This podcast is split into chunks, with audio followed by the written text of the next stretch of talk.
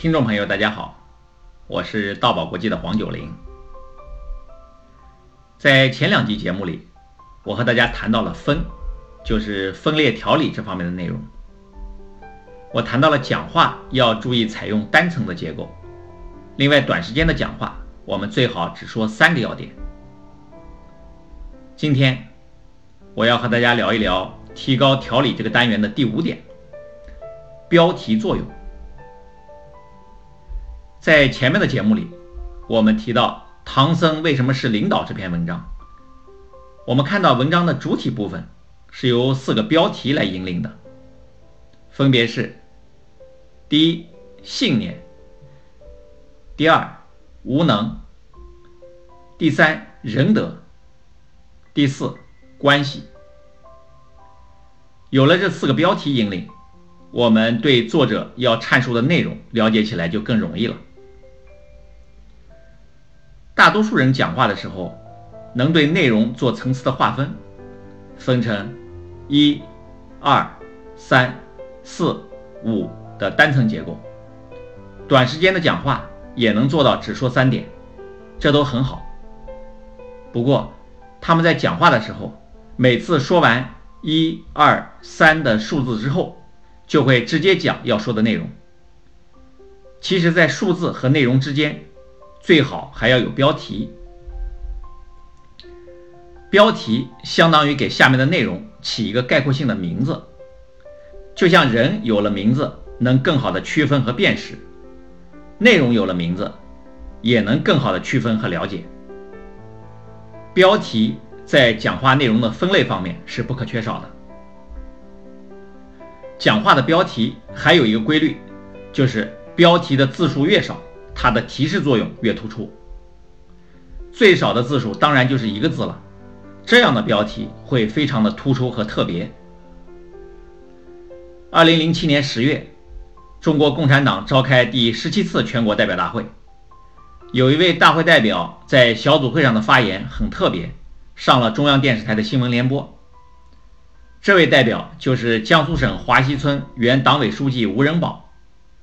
他带着浓重的乡音，在小组会上说道：“十七大报告有三个好，一是会议好，好就好在党的十七大报告农民听得懂，干部能操作；二是共产党好，好就好在坚持发展为民，自己有不足改进的好；三是中国特色社会主义好，好就好在实事求是，从实际出发走。”自己的路。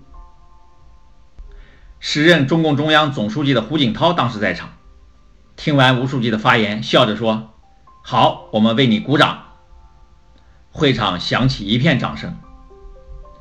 当晚，中央电视台新闻联播在黄金时间全文播放了吴仁宝的这个发言。为什么吴仁宝书记的这个发言会让媒体如此推崇呢？这是因为吴书记的发言只说了三点，而每一点都用一个字作为标题，而三个标题又都用了同一个“好”字，显得非常特别，也很有创意。其实吴仁宝书记的口音很重，听起来还有些费劲，但是由于他在发言中的新颖和创意，抢到了中央电视台的镜头，这就是一个字标题的魅力。曾经在国内掀起一股红昭光现象的洪昭光教授，是中国著名的心血管病专家，曾任北京安贞医院的副院长。前些年，他致力于大众科学健康普及工作。他的演讲足迹从北京中南海到居民社区，从人民大会堂到厂矿油田，几乎遍及全国。他讲健康知识。是怎么运用标题来引导内容的呢？他讲人的健康有四大基石，他采用了工整的四个字的标题：一、合理膳食；二、适量运动；三、戒烟限酒；四、心理平衡。在合理膳食这一部分，他谈到吃的食物要做到红、黄。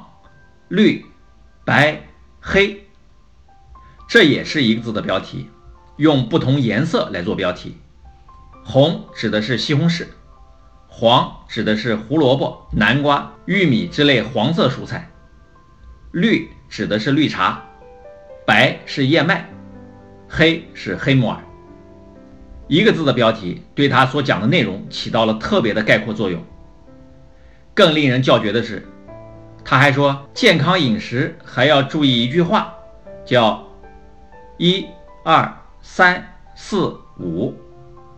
一是一袋牛奶，二是二百五十克碳水化合物，三是三份高蛋白，四是四句话，有粗有细，有甜有咸，三四五顿，七八分饱。